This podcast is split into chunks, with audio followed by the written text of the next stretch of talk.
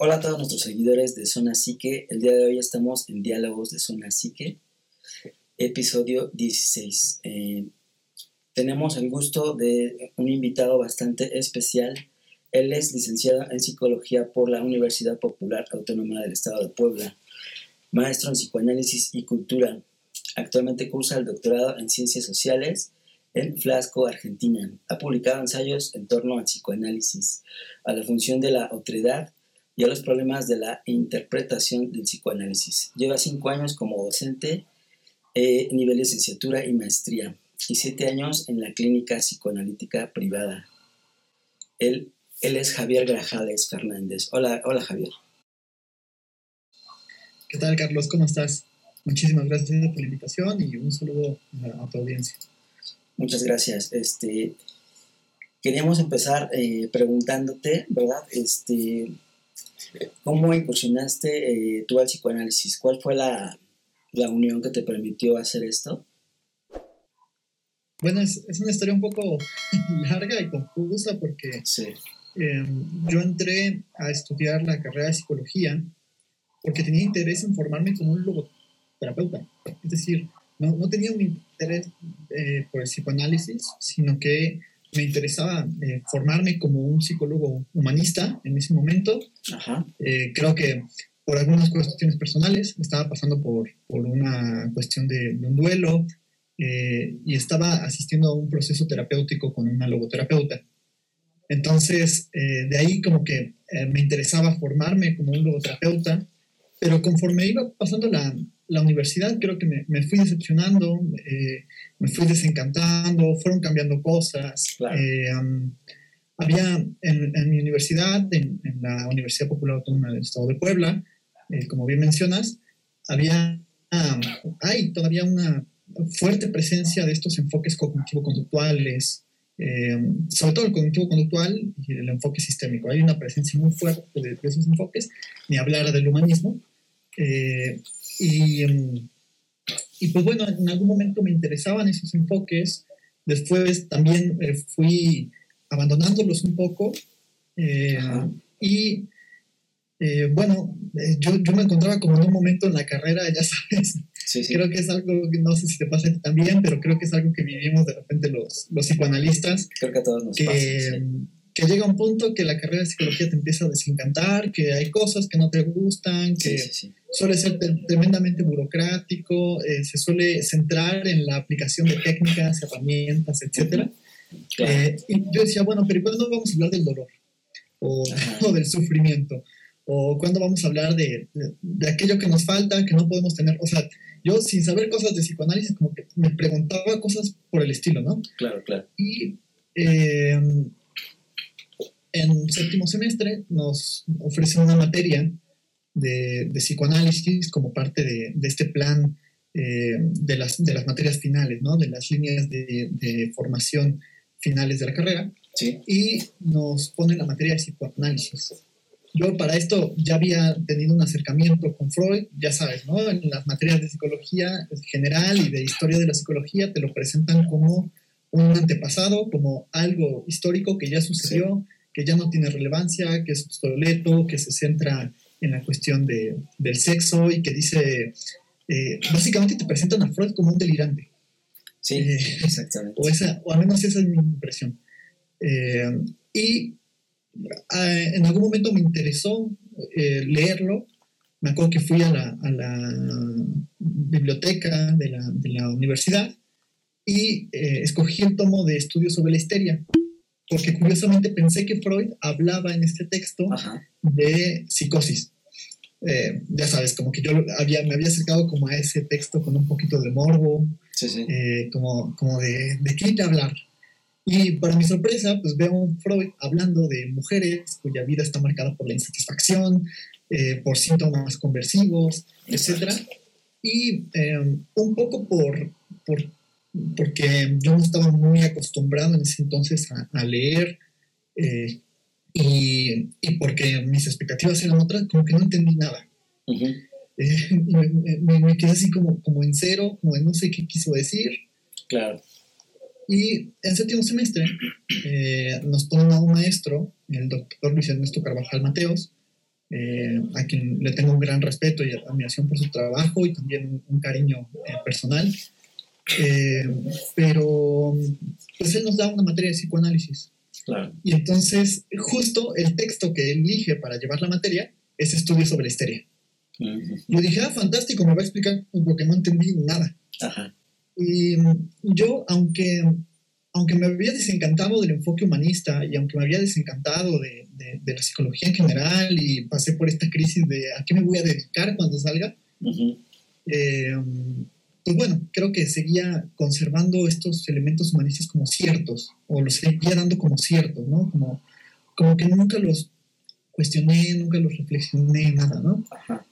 Y durante esa materia, eh, él hablaba de cosas como el sentido, como el síntoma, el sufrimiento, etc. Y, eran cosas que a mí me atrapaban y que despertaban preguntas que, creo que habían sido silenciadas por mis mismos terapeutas, eh, un poco como la película de Matrix, no sé si la has visto, la, la nueva.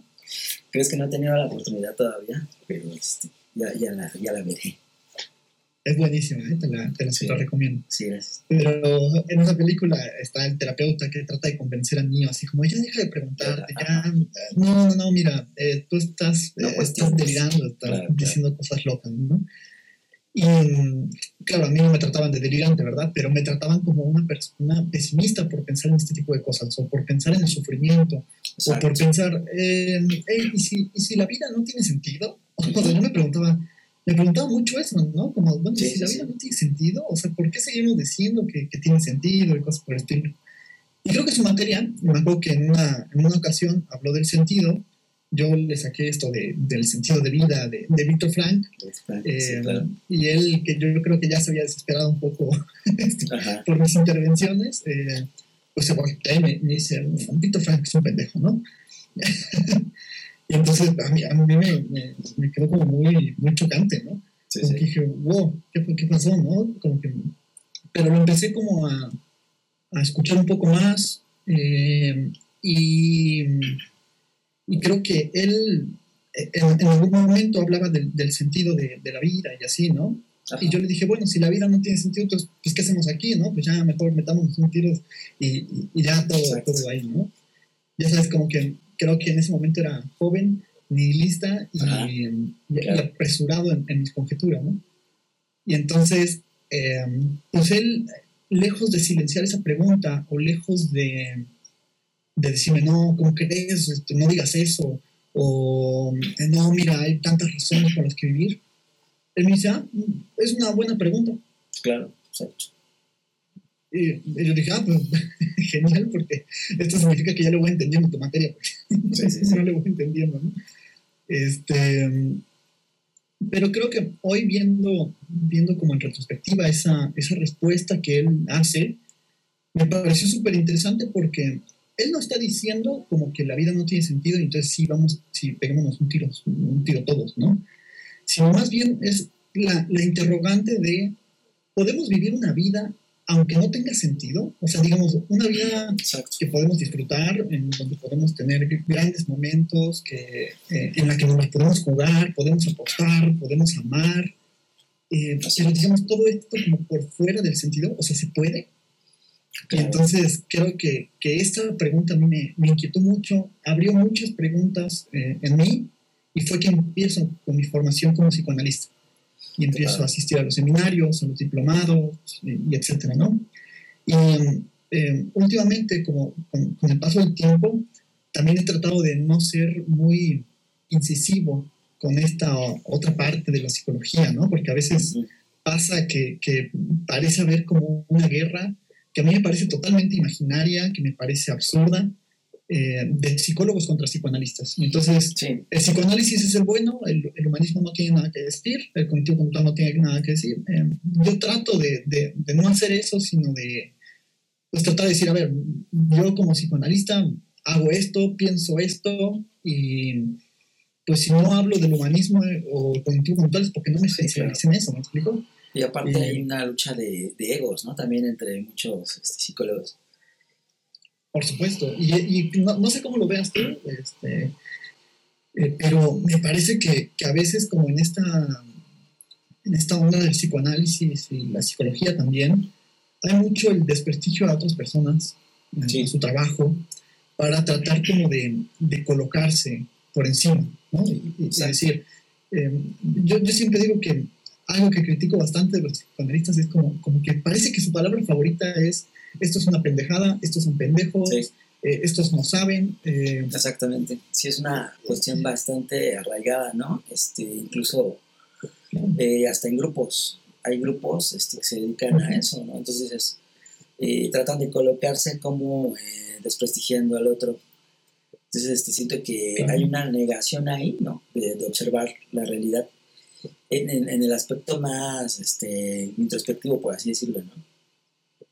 Claro, y, me parece como muy nefasto y un poco, eh, bueno, voy, también diciendo que tengo un canal de YouTube, ¿no? Y, un poco mi intención en ese canal también era abrir el psicoanálisis al diálogo con, otras personas, con, otro, con otras áreas, ¿no? Incluso áreas que a lo mejor puedan no estar de acuerdo. Eh, y también dar espacio a estas otras áreas. Incluso una de las secciones es de lives, y yo eh, últimamente tengo muchos, muchos lives con una persona que, que se especializó en, en, terapia humanista. Qué interesante. Eh, eh, es genial porque es un live de, de, una terapeuta humanista charlando con un psicoanalista y en ningún momento nos hemos agarrado del chongo o desprestigiado el trabajo del otro. De eso se trata el, diálogo, ¿no? A mí me encanta. Precisamente. Sí, sí, sí, el, diálogo es para respetar las, las, ideas, aunque sean opuestas, ¿no? La claro, o sea, no sin el otro. Claro. No, no, el otro. Y aquí retomando un poquito eso que de, de dónde este, iniciaste tu, el psicoanálisis, siempre como que hay un llamado, ¿no?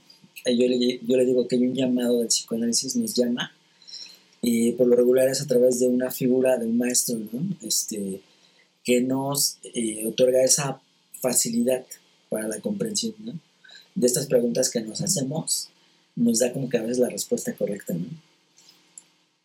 Claro, claro, yo a este, a este profesor, eh, a, Luis, eh, en algún momento eh, fue como, esperaba ese, ese reconocimiento, ¿no? El, que me viera, el que... Um, había una admiración muy fuerte por su, por su figura como, como, profesor, como alguien que sabe algo sobre mí. ahora, pues por supuesto, estamos hablando de hace siete años, yo era un chamaco, ¿no? Sí, Este, em, no es que ahorita también sea tan viejo, pero, pero era, mucho más, ¿no? muchísimo más inmaduro muchas cosas. Que incluso este, Freud dice que observamos en los maestros cierta figura eh, paternal, ¿no?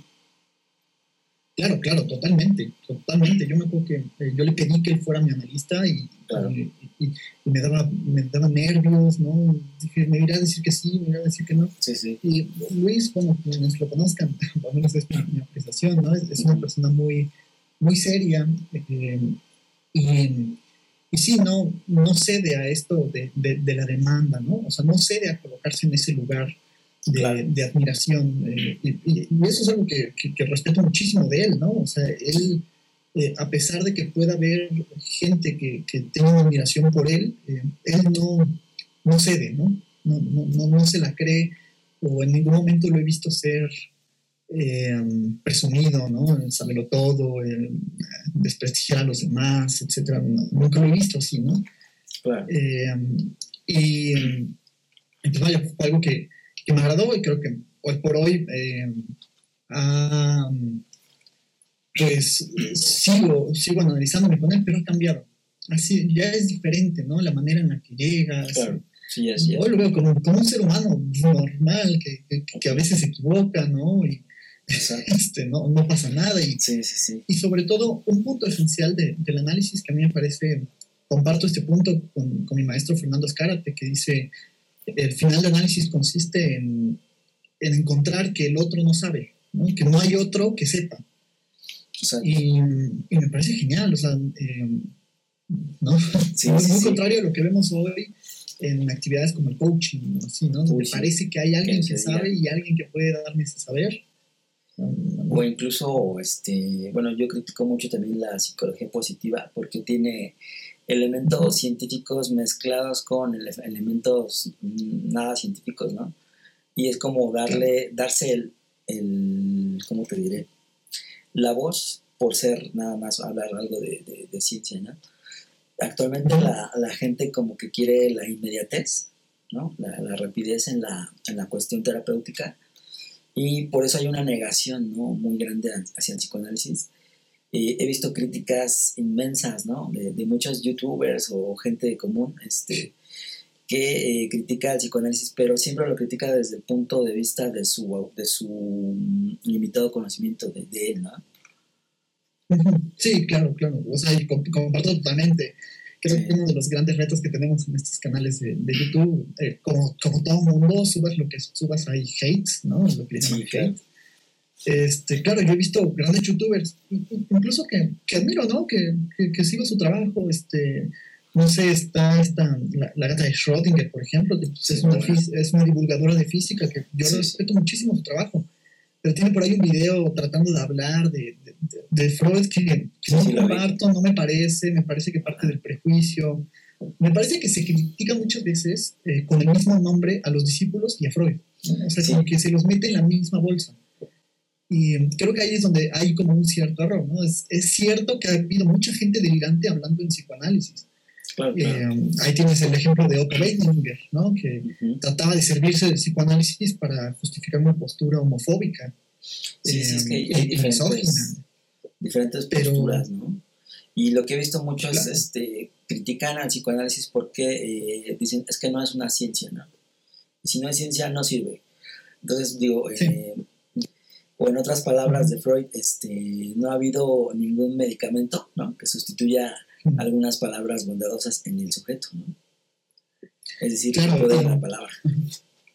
Claro, claro. Y coincido en que yo últimamente he notado que hay un dogmatismo y una cuestión como muy reflexiva con respecto a la ciencia. hay un dogmatismo científico muy fuerte en nuestra sociedad, o sea, que, que me parece dañino porque eh, también eh, la típica, ¿no? Te citan a Karl Popper y esto. Freud analizaba teorías y entonces Popper dice que Freud no sirve. dice, bueno, es gente que no ha leído a Freud, es gente que no ha leído a Lacan y es gente que no ha leído a Popper. Popper era este filósofo, ¿no? Y dices, claro, Popper, las afirmaciones de Popper también tienen una demostración. Claro. O, eh, porque también hay gente, hay gente que inmuniza la, la teoría de Popper. y dices, bueno, eso no te lo muestran, por ejemplo, ¿no? O me parece que a veces Popper, eh, Popper me parece genial, ¿no? O sea, tiene cosas muy buenas, pero, pero me parece que también su idea de la ciencia como que parte de, de esta idea de que la ciencia es una comprobación trivial de la teoría, eh, donde desechamos hipótesis o nos ponemos térmicos. bueno, a ver, eh, a ver, las teorías de Newton también en su momento fueron súper refutadas, ¿no?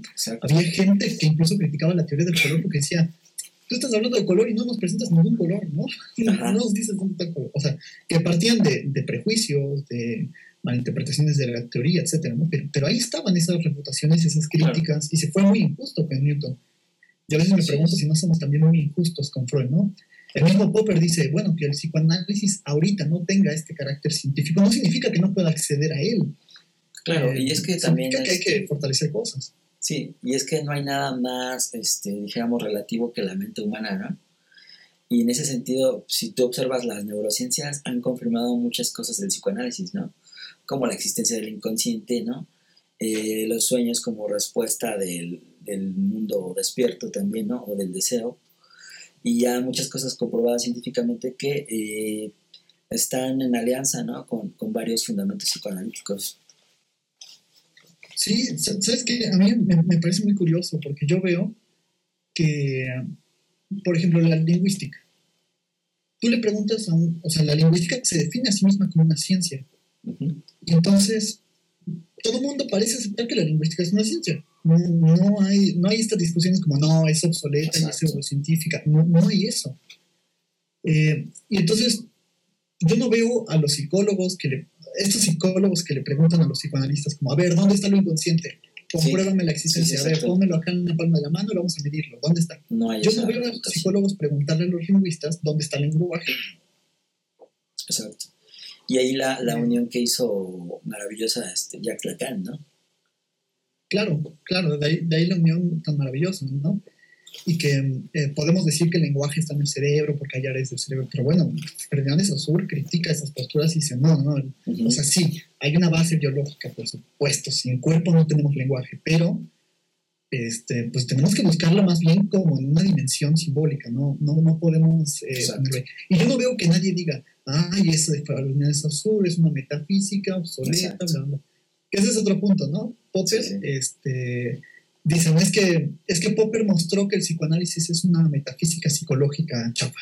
Y hasta ahí se quedan, ¿no? Sí, sí, sí. Y dices, oye, pero Popper, como dices, es un filósofo, está filosofando, está haciendo filosofía, está haciendo teoría de la ciencia, está también haciendo algo abstracto, está también haciendo una metafísica. Exacto. Eh, o sea, no es como que Popper haya encontrado eh, el núcleo de la verdad absoluta, ni nada por el estilo. Que curiosamente te acusan por un dogmatismo freudiano, pero ellos repiten, ellos repiten un dogmatismo popperiano. Exacto, y que incluso el psicoanálisis pues no ostenta la verdad absoluta tampoco, ¿no? Claro, además dice, bueno, dónde, ¿dónde te contemplas los críticos de Popper, como Lácatos, por ejemplo, ¿no? Exacto. ¿Dónde está? Sí, sí, eso es un tema bastante interesante, ¿no? De cómo la, la sociedad actual este, niega lo que a veces necesita, ¿no? Porque este, quiere la inmediatez, pero a veces no la necesita. Claro, y es muy interesante. Mira, yo ahorita doy clases a, gente que no es psicólogo, doy, clases a fisioterapeutas sobre psicología aplicada a la fisioterapia. Y, y, me percato como que por fuera del mundo de la psicología y así, la gente es muy abierta con el psicoanálisis, ¿no?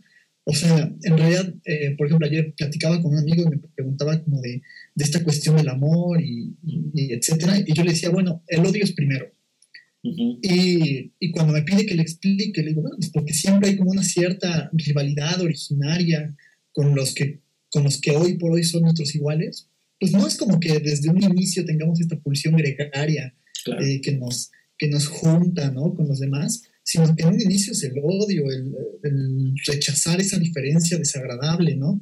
Eh, y ya después surge el, amor eh, a través de la culpa, de, del intentar reparar, ¿no? También de la amenaza de los padres, digamos, de, de tú tienes que querer a tu hermanito, etcétera, porque si no, eh, te retiramos el amor que tienes, etcétera, ¿no? y, y cuando lo explicaba, dice, ah, pues sí es cierto, yo he visto cosas, ¿no? O sea, eh, yo, yo, lo he visto. Luego dicen, ¿dónde está la comprobación? Dice, bueno, pues a ver, el inconsciente, ¿quieres saber dónde está? Chécate en los discursos, en lo que decimos. Sí, sí, sí. Ahí está. No es, una entidad, no es una entidad metafísica por ahí flotando que guía nuestros destinos mágicamente, sino que está en, lo que decimos y en cómo, digamos, cualquiera que se tome en serio su discurso podrá ver que, que, que no sé, a mí mi discurso me angustia, ¿no? Porque, porque a veces termino abriendo la boca de más. Exacto. Sí, es que el psicoanálisis es este, relacional, ¿no? Se basa en estas relaciones y también en certezas.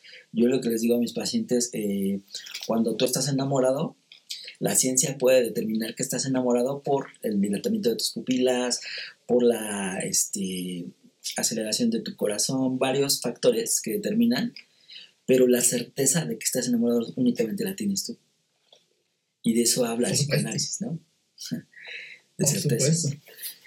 Entonces, eh, sí es un tema bastante interesante que yo te propongo, eh, igual en una próxima ocasión podemos hablar, pues, ah, inclusive, del, inclusive del malestar en la, en la sociedad moderna, ¿no? Por supuesto, claro que sí, con mucho gusto. Estaría, estaría genial ese, ese tema. Y bueno, dejando un poquito de lado esto, eh, me gustaría también que nos comentaras eh, el objetivo de tu canal, cuánto tiempo tiene, ¿no? ¿Qué contenidos tiene? Claro, vengo aquí a hablar de eso y... Sí, no, no, es que eh, eso es interesantísimo también. Hablando del discurso, ¿no? Y de cómo lo poco que lo controla, pues bueno. Este, pues, mira, yo, yo empiezo mi canal Ay, se activó el Siri. Sí, sí. Em, pues bueno, mira, yo inicio mi canal con, em, perdón, el, día 3 de agosto del 2020. Parresia, ¿no? ¿Se llama? Eh, mi canal se llama Parresia. Em, y es curioso porque yo ya tenía la idea desde hace muchísimo tiempo de empezar un canal, pero no me animaba porque, pues bueno, como que soy alguien, bueno, ahorita menos, pero creo que en ese momento era alguien como más susceptible al rechazo, a la crítica, a, esos comentarios, como que me, me, pegaban mucho, ¿no? Eh, estas descalificaciones, estos desprestigios, etcétera, ¿no? Entonces como que no me, no me atrevía a, materializarlo, pero ya lo llevaba un tiempo fantaseando, eh, fantaseando. En algún momento, antes de llamarse Parresia, se iba a llamar el, el perro de Goya, eh, porque como en alusión a un cuadro de Francisco de Goya, en el que hay un perro que está mirando como a la nada. Ajá, sí, sí lo he visto. Que la interrogante del cuadro es como el que está viendo. Es horrible ese cuadro, sí. Que después analizaron y este había puesto un pajarillo que después lo borró. Ajá, ahí ya ves, pero que, con el paso del tiempo se, se, olvidaron, ¿no? y entonces ahora como que parece como, ¿qué está viendo, ¿Qué está viendo el, perro de Goya? Eh, y me acuerdo que incluso iba a empezar los capítulos así, diciendo, ¿qué, está bien? ¿Qué verá el perro de Goya hoy? ¿no? Así como, a ver qué sale. Ajá. Pero... Suena interesante. Eh, sí, sí, sí, me gustaría igual como tener una actividad por ahí que se llamara de esa manera. O poner otra sección. Atrás. ¿Cómo? o poner otra sección que se llame así. Podría ser, podría ser. Eh, ahí habría que, organizar esa cuestión. Este, el punto es que mm, pues bueno, yo tenía todos estos miedos, por supuesto era algo que platicaba en análisis, eh, creo que el análisis me, me permitió también eh, superar muchos de estos, de estos miedos, de decir, bueno, pues sí, habrá gente que te critique, que, todo esto, ¿y qué? ¿No? Sí, sí. A mí me preocupaba mucho que se sacaran cosas de contexto, que se malinterpretaran, todo esto la, de la cultura de la cancelación, etcétera, ¿no? Y, eh, el montón de prejuicios que hay del psicoanálisis, etcétera. Y entonces, em, pues un día me, me, pongo a leer, porque actualmente mi tesis de doctorado está dirigida al análisis de las masculinidades, pero en ese entonces me, me, centré mucho en la cuestión del discurso. Y entonces leí un texto de, de Foucault eh, que se llama Discurso y Verdad, Que, que, son una serie de conferencias en Berkeley y en, en otro lugar que ahorita no, no, no recuerdo bien. Este, y, en, y en esas conferencias Foucault hace un recorrido de, todo esto de, los, de las técnicas de sí, o las tecnologías del yo, o del cuidado de sí mismo. También en la hermenéutica del sujeto hace un recorrido parecido. Pero eh, en estas conferencias lo condensa un poco más y habla de un concepto llamado parresia. La parresia como una especie de tecnología del yo.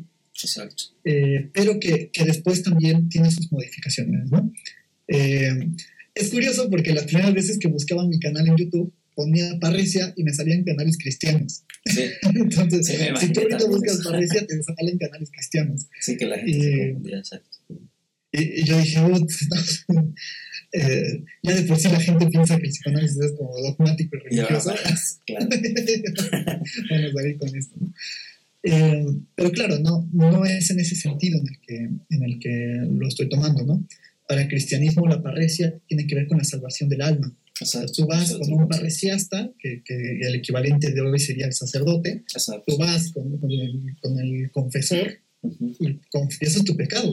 digamos, la parresia es este ejercicio de decir las cosas, de decir la verdad, eh, de, este coraje de decir la verdad y no callarse nada. De ahí la confesión, es decir, cuéntame lo que sea. Eh, y, y, a través de este ejercicio de, de hablar, se obtenía una cierta liberación del alma, una salvación del alma. Yo, pues, por supuesto, no creo en la salvación del alma, ni, en que se pueda hablar de la verdad eh, en términos absolutos. Por eso siempre en mis videos comienzo, bueno, actualmente ya comienzo a decir eh, que este es un espacio en el que lo que nos interesa es hacer una defensa o, o, sostener la posibilidad de una verdad no toda. O sea, el coraje de decir la verdad siempre entendiéndolo como no toda. Claro. Mm, porque bueno, eh, Foucault después, hay muchos significados de la parresia, pero varios hacen como este hincapié en el coraje de decir la verdad, a pesar de que eso suponga perderlo todo. Y siempre como eh, en términos de una respuesta al poder. Que sería eh, como subversivo, ¿no?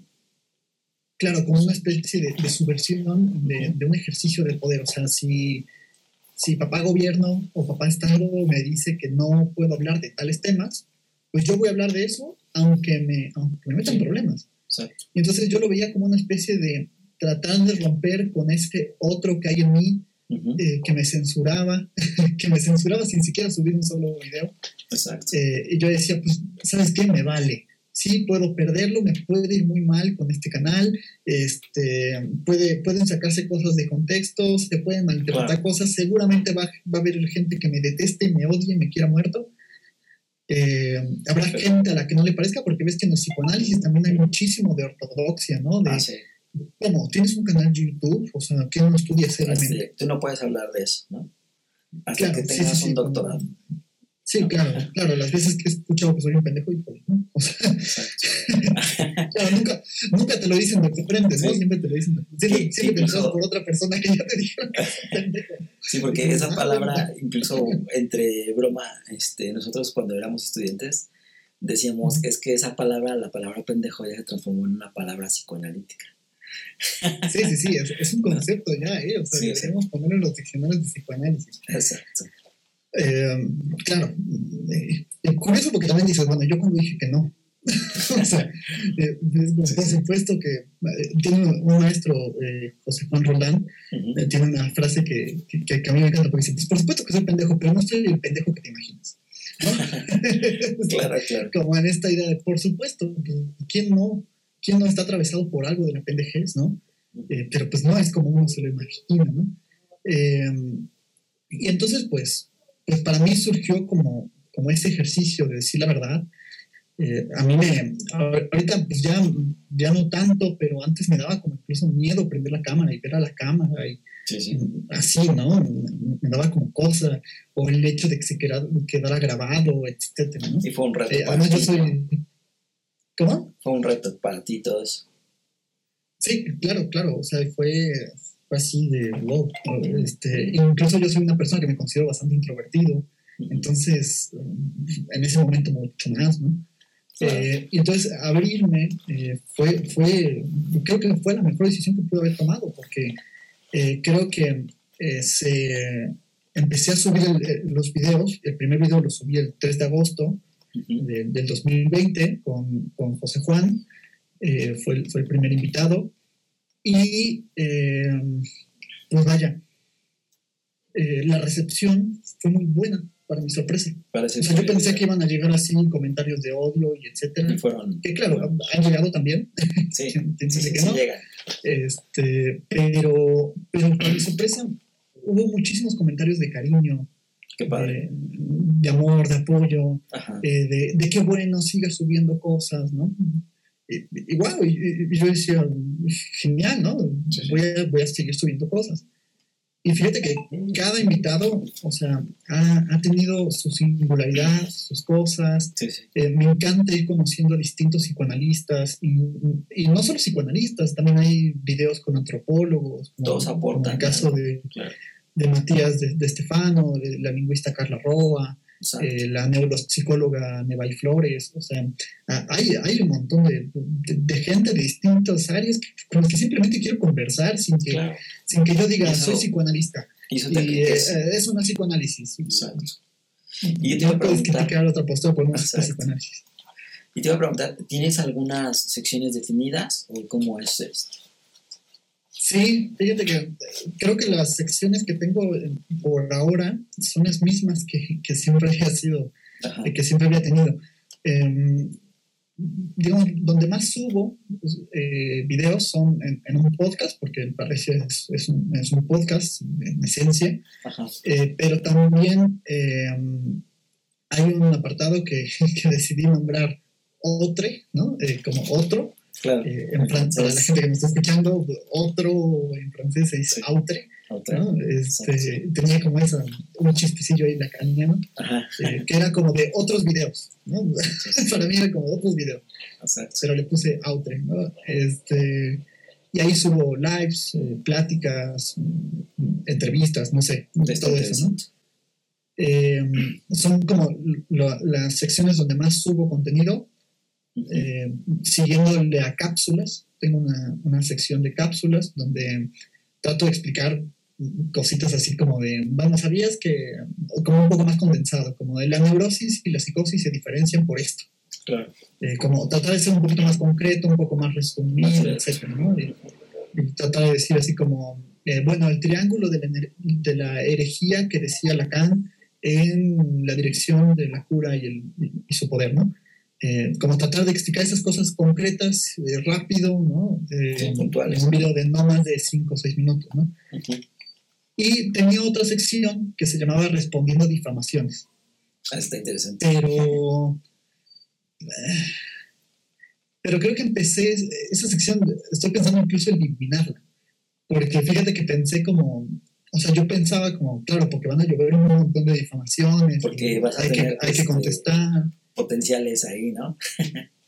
y, hay que mostrarle, como que en ese momento también tenía esa idea como de, mira, hay gente que critica el psicoanálisis y hay que mostrarles que, que, que eso, está, que eso es un error, que, que son prejuicios, que son... Pero luego dije, bueno, pero... Eh, yo no quiero este canal para estarme peleando con la gente, ni, ni creo que se trate de un ejercicio de convencimiento. ¿Por qué no lo disfrutas es, aparte? ¿no? Claro. Y porque además pues, estarían teniendo razón con la crítica, ¿no? O sea, este nos, nos quiere convencer. O sea, ¿qué, qué, qué, le pasa? ¿Por qué no puedo estar en desacuerdo con el psicoanálisis? ¿Qué le pasa? ¿no? Sí, sí. Eh, y entonces, eh, como que dije, ah, a, a, veces no sé si, si lo has notado tú, pero me parece que hay como los psicoanalistas son un espíritu como de pelea, eh, de, de, como, como muy de, de un discurso muy de barricada, eh, muy, eh, muy de si no te gusta, entonces pues no, no, estás comprendiendo nada, ¿no? Sí, sí. o si, no, pues si no lo dijo este tal autor, pues no lo puedes decir tú, ¿no? Claro, claro. O a veces incluso a mí me pasaba que, que decías algo, pero como eres joven, eh, como que es de, de, esta idea de, y como, como eres joven y como no eres Lacan, eh, como que la gente no, no, lo toma en serio, ¿no? Como que dicen, ah, sí, pero luego dices esa misma frase y pones, pero lo dijo Lacan. Entonces, wow. y entonces, wow, eh, ya, está bien. Sí, sí, sí. Tienes razón. Sí suele pasar. Este, tremendo, ¿no?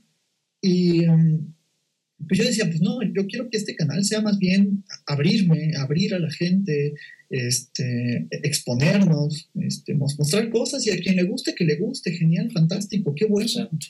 Eh, y a quien no... Eh, y no dar explicaciones. Eh, claro, porque eh, lo que he aprendido también en la experiencia del psicoanálisis es que mientras más uno da explicaciones, más se refuerza el malentendido, ¿no? es decir, si yo te puedo explicar por qué Parresia no es cristiano porque se llama Parresia, eh, pues bueno, yo puedo decirte por qué es así, pero si te trato de convencer, pues claro. eh, no voy a lograr nada, ¿no? O sea, es un ejercicio a lo, a lo inútil. Eh, y que parte también de una, de una pos posición neurótica, ¿no? De, del querer ser amado, del querer ser reconocido, que la gente sí. vea tu trabajo, etcétera, ¿no? Narcisista, ¿no?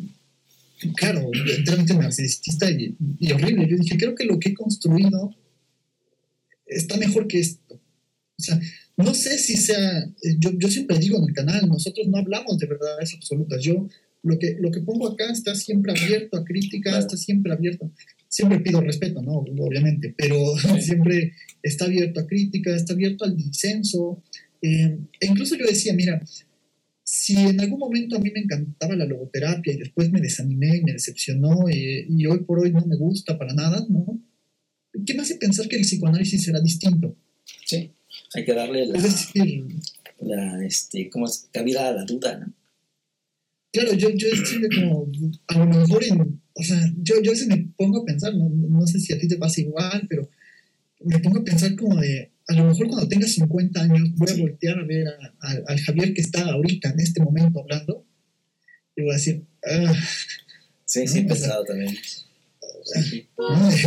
Porque vamos ¿Quién sabe? ¿no? Sí, claro. ¿Quién sabe? A lo mejor no. Eh, lo que sí es cierto es que no me ha gustado centrarme como, como decir soy psicoanalista. Eh, no, no, me gusta. Incluso la intención del doctorado en ciencias sociales era eso. El, el, separarme de los nombres. Del decir soy psicoanalista. O sea, yo digo, no, pues yo no, soy alguien que se va a morir este, sí. y que decidió estudiar un doctorado en ciencias sociales porque quiere hablar algo de la masculinidad. Exacto. Y algo, ¿no? Algo, que, que hay cosas muy, para mi sorpresa, me encuentro con que varios de los autores, antropólogos, sociólogos así, que hablan de las masculinidades hablan desde hablan con el psicoanálisis, ¿no? Entonces digo, ah, mira, hay un vínculo. Y, pero pues trato de estar abierto y decir, bueno, pues a ver, vamos a la antropología, la lingüística, tienen cosas fascinantes que decir. Este, mucho. Y que el mismo Lacan leyó. O sea, no es como que Lacan leyera a Freud y nada más. Eh, Lacan leyó a Benveniste, un lingüista increíble, el, Benveniste, que a mí me, me encantó leerlo, ¿no? Eh, y, vaya, pues hay todo un mundo por fuera. Sí, sí, hay, hay tantos autores que en su momento este, no fueron muy reconocidos y que algunos otros los van rescatando, ¿no? En sus trabajos. Sí, sí, sí. Hoy por hoy, en análisis de discurso hay, unas cosas increíbles. Eh, que, que, hablan con el psicoanálisis que se influyeron por el psicoanálisis, pero que obviamente son cosas distintas. Exacto. Pero no por eso peores. Entonces, la intención de, del podcast o del canal es sí hacer algo del orden de la difusión y de, la divulgación del psicoanálisis, pero también eh, pues, pues, de otras áreas, que otras áreas vengan y hablen. Y si al invitado no le late el psicoanálisis me dice, pues no me late pues, por esto, o tengo mis dudas, o platícame, me platico y dialogamos, platicamos como, como gente civilizada. Exacto. El uso de la palabra. claro, sí, sí. Y em, para mi sorpresa he visto que esa, esa actitud, pues, precisamente llama más a la gente. A, la, gente le gusta como, como el que uno está abierto, ¿no? Y platique. Claro, porque, muestra que estás centrado, ¿no? Que tú sí que estás centrado. Claro, porque a mí me parece que... Em, me parece que el psicoanálisis es en esencia ateo. Y no, no, me refiero como en un sentido de que niegue la existencia de Dios, sino que niega la existencia de Dios como absoluto. Es decir, es la negación de todo absoluto, ¿no? De todo absoluto. Eh, y eso implica la negación del dogmatismo científico, porque el dogmatismo científico no es ateo, para nada, o sea, es ver a Dios en la ciencia. Pero también, eh, digo, estos psicoanalistas que se casan con el psicoanálisis y que lo ven como la el, producto perfecto, ¿no? Pues también me parece que, no son ateos, ¿no? Que, creen que el psicoanálisis es este discurso que garantiza algo y no es así, no es así. En consulta se, yo creo que en consulta se nota porque la teoría te ensordece. Sí. Entonces, Si, tú, si tú estás todo el tiempo así como, como diciendo, bueno, Dora, eh, Freud con el caso Dora haría esto, yo digo, a mí qué me importa, a mí qué me importa Freud. Yo estoy frente a un paciente que no sé ni qué me está contando, voy a callarme y escuchar. Exacto, ahí está la, la, muestra de que este, el psicoanálisis no es como para todos, porque los pacientes, habrá pacientes que no es para ellos el, el apto para el psicoanálisis, ¿no? Por supuesto, y, yo me quedo pensando como, a mí lo que me interesa hacer de mi espacio, eh, sea en el podcast, o sea en consulta, o sea en clases, etc. A mí lo que me interesa de mi espacio es que la gente se tome en serio lo que dice. Exacto. O sea, si, si tuviera que definirlo de forma simple, es eso. O sea, que, que la gente se tome en serio lo que dice y que, que asuma una posición distinta con aquellas cosas que, que verdaderamente desea, ¿no? Porque viste que el deseo, justo algo que nos enseña el psicoanálisis, es que el deseo siempre aparece en nosotros como seres humanos como negado, relegado, como ahí para el rato, postergado o minimizado, como de muchos pacientes que llegan y te dicen, este, em, le traje este detallito, pero es una tontería, es, eh, es, es, una cosita así que nada, pero, pero le traje un regalito, casi casi pidiéndote perdón, porque te trajeron un regalito que, que no es este que no es así el super regalo costoso y caro. Y yo lo que trato de decirles es como, eh, o sea, ¿qué onda con, esa, con esa minimización? ¿no? Que, O sea, tu regalo es importante, porque no es el regalo lo que me estás dando, ¿no? O sea, no nada más es este, eh, eh, este producto, ¿no? Sino que hay otra cosa que se está jugando que podrías llamar amor de transferencia, lo que sea, ¿no? Pero, pero hay algo que se está jugando y que es importante y es importante que veamos, ¿no? Claro. Y minimizarlo o darlo por obvio no, no permite eso. Exacto. Bueno, pues este, el tiempo se nos ha ido muy rápido, ¿verdad? Este, no sé si quieras cerrar con alguna idea final, algunas palabras, como para este, que vean tu canal o... Mm, bueno, decirte que, me encanta que, podamos haber tenido esta conversación desde que, desde que me escribiste por, por Facebook. Wow, yo maravillado, ¿no? O sea, creo que parte de, de Parresia, lo hablábamos antes de conectarnos, creo que nuestros canales eh, de forma distinta nos han abierto a cosas que no esperábamos y que son totalmente hermosas, ¿no? O sea, para mí Parresia ha sido una experiencia de encontrar gente maravillosa con quien platicar, eh, a quien conocer. Eh, han habido invitados con los que yo me había peleado antes, ¿Ah, pero que dije, pues los voy a invitar. y hablamos y nos llevamos súper bien y arreglamos las cosas. Y, eso es lo más padre. Digo, qué fantástico que, que tengo un espacio en el que, pues si tengo 10.000 suscriptores, si tengo 300 suscriptores, eso qué, qué importa, ¿no? Lo que importa es que tengo estas conversaciones con gente que es fascinante, con gente que admiro, con gente que respeto, con gente que, que, que quiero y, y, con gente que no conozco. Y, bueno, que, este es el caso, ¿no? Tú y yo no nos conocemos, este más allá de, de, de, Facebook que, eh, o, de, o de, pues sí, haber, haber, visto a lo mejor nuestro trabajo de, de cierta manera, ¿no?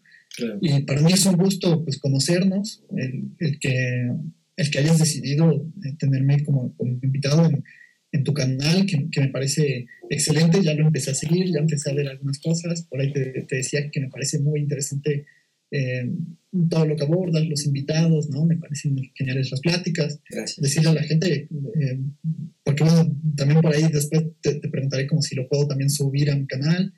Este, Pero pues me gustaría también hacerlo para que la gente tuviera como acceso a esta conversación, eh, para que se difundiera cada vez más. Y este, también pues, decirle a, la gente que, que, sigue a Parresia, pues que, que sigan a Zona Psique, este, me parece que tienes un trabajo también muy, muy interesante, muy genial. Y pues espero que, que, que, no lo, que no lo dejes, que, que sea algo constante, porque creo que es también algo muy, muy necesario, ¿no? Hacer esta, esta divulgación y que nos abramos al, al mundo y a las nuevas cosas que tienen que, que, darnos, como lo es el Internet, como es este formato de los podcasts, etcétera. Sí. Em, agradecerte la, la, invitación. Para mí es, es un honor como el, el, que me tengas como invitado y además para preguntarme de mi trayectoria y así que yo decía, ¿qué voy a decir, no? Pero, pero Nunca te habían este, preguntado. No, como, como ha sido siempre como una cuestión así de teoría, de cosas así. Eh, pues, bueno, creo que esto es una cuestión un poco más personal, así, me parece genial y pues muchísimas gracias por el, eh, por el interés, ¿no? Y por, por, quererme, por quererme invitar. Este, a la gente que, pues, bueno, que, que sí, que, que siga mi, mi, proyecto que se llama Parresia, donde llevamos a distintos invitados de diferentes áreas para hablar de temas que a todo el mundo nos atraviesa, eh, más allá del psicoanálisis, más allá de la antropología, más allá de, de la disciplina, pues estamos hablando de cosas. Eh, porque, bueno, algo que me faltó decir es que Parresia es el coraje de decir la verdad, pero es una verdad no toda y es una verdad que tampoco, tampoco tiene por qué ser... Eh, objetiva, ¿sabes? O sea, también a, veces se puede, a veces puede haber estas filtraciones de los objetivos. Pues, eh, eh, pues eso, invitarlos a que sigan a Parresia, estamos por Instagram, por Facebook, por Twitter, eh, casi no lo uso, por TikTok, tampoco bien casi no lo uso, y, por, más por YouTube. En Facebook y en YouTube estás más, ¿no? Ajá, por Facebook, Instagram y y YouTube, porque en Instagram subo como imágenes de textos que recomiendo, citas que de repente aparecen y me parecen interesantes, este, y los videos también los subo. Pues muchas gracias, este, yo creo que ojalá tengamos eh, posteriormente otra oportunidad, ¿verdad? Para comentar algún tema en específico. Pero yo te agradezco tu tiempo. ¿Vale? Estamos ahí en contacto. Muchísimas gracias. Al contrario, muchísimas gracias a ti. Cuídate. Que estés muy bien.